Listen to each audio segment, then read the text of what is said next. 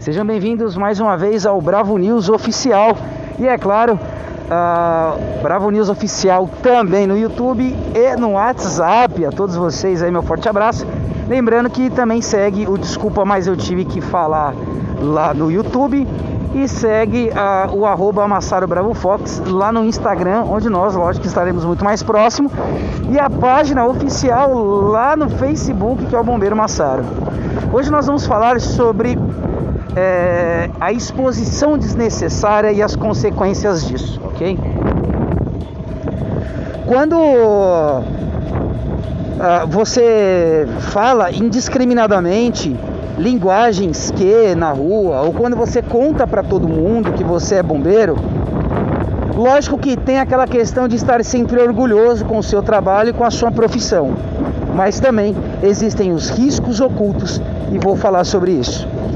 Existe uma diferença entre ter orgulho do seu trabalho e da sua profissão e entre o ego que embriaga as minhas decisões, me colocando a situações aleatórias de perigo. É lógico que todo mundo que é feliz e realizado com a sua atividade de trabalho vai querer contar para o mundo inteiro o trabalho que ele realiza. Afinal de contas, ele tem orgulho disso. Porém, é, quando nós estamos na nossa vida pessoal, né, quando a gente sai do nosso ambiente de trabalho, uh, nós precisamos pensar que temos família, esposa, marido, filho, filha, pai, mãe, sogra, sogro, enfim, nós temos uma série de pessoas que estarão ligadas a nós de alguma forma a outra consequência disso é a linguagem Q, por exemplo, que foi um código criado justamente para equipes profissionais poderem é, se comunicar de forma mais é, é, criptografada possível, de forma mais secreta possível, mas que hoje você encontra essas informações no Google e você encontra essas informações no YouTube, o que deixa você muito mais exposto. Além disso, é, fora do seu ambiente profissional, você vai querer ter muito mais liberdade para você ser feliz, para você curtir com a sua família. Por exemplo, você beberia um copo de uísque em serviço na frente de todo mundo? Ora, eu acredito que não. E o motivo é muito óbvio. Agora, e na sua folga? E você descaracterizado, né? Então, além do impacto que isso tem na sua liberdade e na forma como as pessoas é, imaginam você, e você, sem perceber, desfruta do que as pessoas pensam de você e você não sabe. Não é verdade? Bombeiro militar, bombeiro civil, é, e entre outros desencontros de informação que existe por aí. Quando eu falo desfrutar, tá? É, cabe ao cidadão entender a diferença. Cara, só de olhar para um policial, né? É, você já sabe a diferença. A questão é que o bombeiro civil, na maioria das vezes, na maioria das vezes, ele tentou ser policial militar, ele tentou prestar uma prova para o bombeiro militar. Por conta disso, ele teve uma série de é, conhecimentos base que apesar de não ser os mesmos aplicados na academia, ainda assim são fundamentos interessantes.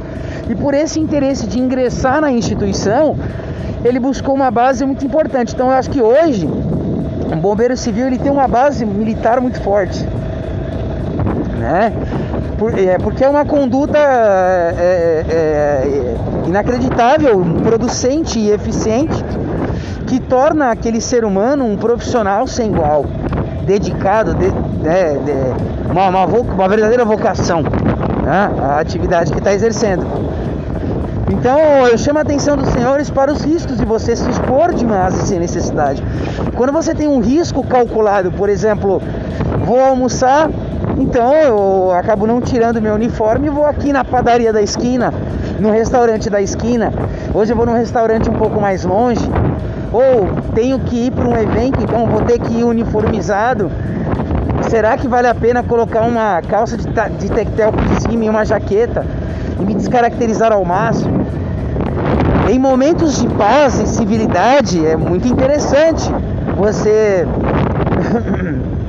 é, causar um determinado impacto, mesmo que isso se assemelhe a um equívoco, que não é, por exemplo, a minha intenção, né? não é a intenção de muitos profissionais, tá? Mas existe esse burburinho aí. É, mas em momentos de crise, de guerra, como por exemplo, se eu não me engano, em 2006, algo do tipo, a coisa foi bem séria. Né? E em momentos assim você pode acabar se tornando um alvo sem ter um colete, uma pistola, um distintivo e autorização para agir em legítima defesa. Né? Até ter ferramentas para você se defender. Então é importante ficar ligado nisso. Eu espero que de alguma forma esse assunto tenha servido para expandir a forma de, de enxergar o mundo, de enxergar a profissão e os riscos ocultos. Né?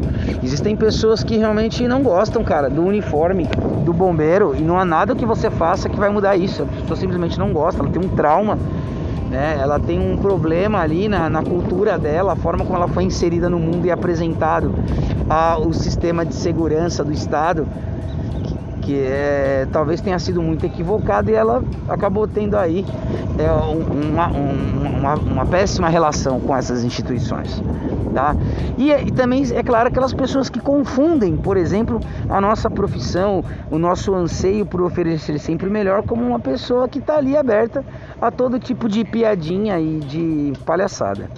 Tá? Então, dito isso, eu fico por aqui. Muito obrigado por aqueles que acreditam nesse propósito de que é, estamos aqui para conversar, né, de trocar ideias, isso faz a gente crescer, dá 20% de crescimento profissional, os outros 10% é o que a gente aprende dentro de uma academia e o restante é colocando em prática os outros 70%.